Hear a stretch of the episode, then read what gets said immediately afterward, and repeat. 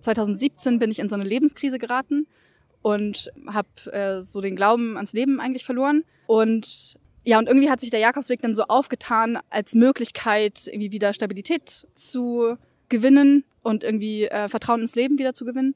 Also mir hatte jemand äh, das Hörbuch von Harpe Kerkeling äh, ans Herz gelegt. Ich bin dann mal weg. Und äh, das hat dann zwei Jahre gedauert, bis sozusagen der Samen gekeimt ist und bis ich dann mich wirklich auf den Weg gemacht habe.